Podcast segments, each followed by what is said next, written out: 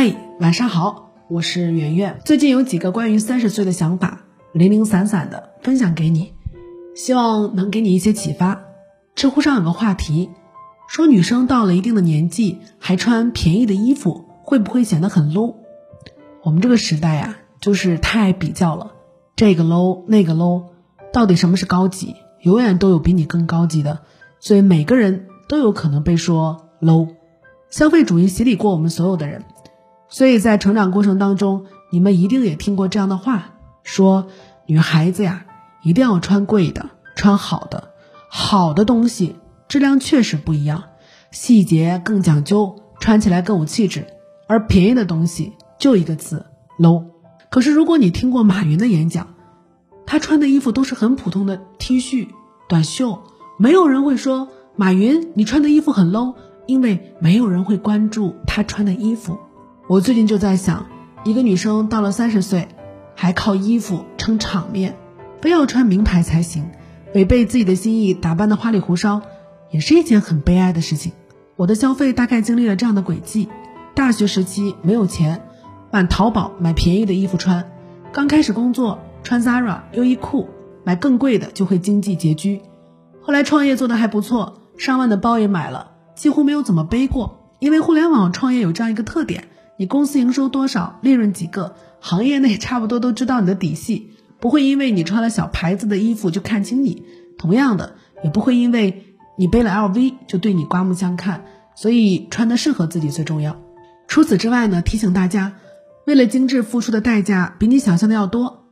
你用手机的时候肯定有过这种想法，为什么不增加某个功能呢？我觉得这个功能很必要啊。像我每次用单反拍照，都觉得相机很笨。各种功能不齐全，其实这就是厂家认为的最经济的选择，因为大多数功能是大多数人需要的，大多数人需要的东西生产出来成本很低，少数人需要的功能如果加上，成本就会陡然升高，高很多很多很多。你买一个普通版的好质量的衣服五百块，可是你要追求更多的细节，买个手工的成本就会升到两三万。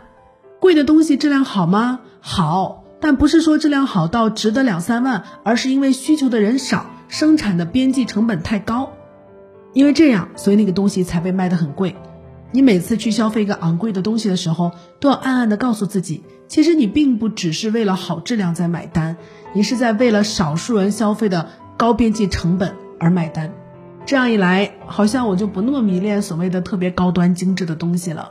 没办法，这就是学过经济的代价。最近对三十岁还有一个感悟，就是三十岁真的好自由啊！之前我谈过一个感受，说《乘风破浪的姐姐》里面阶级感很强，混得好的姐姐说话底气足，不用给评委好脸色，在组内也不需要取悦别人，而观众呢也有慕强心理，你有作品，好像我就能原谅你的坏脾气。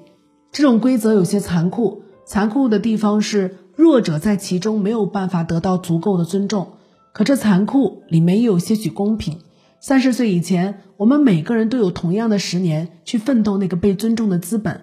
二十六岁的时候，马云站在大学讲台上上课，刘强东在中关村卖光盘，王健林也不过是一个部队的宣传干事。而现在，他们想干嘛干嘛。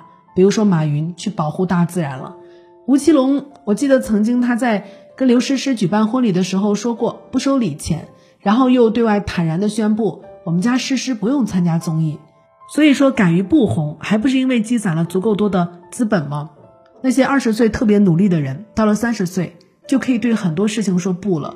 宁静有一次在采访当中说，她最喜欢的就是在他们家三楼躺着，就躺着什么都不做，这种躺着的自由看起来很爽，但确实是她年轻时候奋斗得来的。不然你想想，在大城市，谁家都能拥有一个三楼吗？我也奋斗出了我自己的自由。叫做社交自由。我现在的努力呢，起码能够让我有底气对不喜欢的人不见，不想讨好的人不理。功名利禄引诱不了我，五斗米也不会让我折腰。当然，陶渊明那是看开了，我呢是攒够下半辈子要吃的粮食了。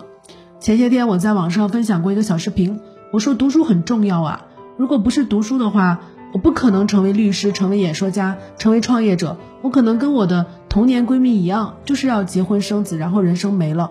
有人就在底下杠我说：“你闺蜜过得也很好啊，各有各的追求。”我害怕她误导别人，所以就很认真的回复了一句：“我说我们的生活不是一样好。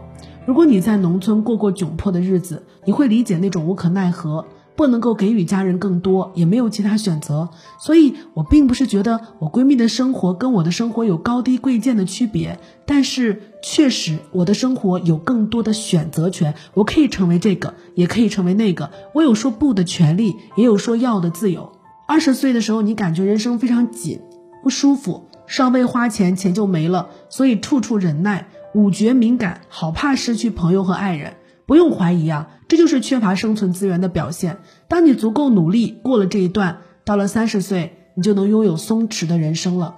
春天不偷懒的人，秋天就不用去还。如此努力过十年，希望你也能拥有更多的自由。晚安，明天晚上八点，抖音直播间推荐好书等你相见。更多文章可以关注我们的公号“逆流而上”，流就是刘媛媛的流。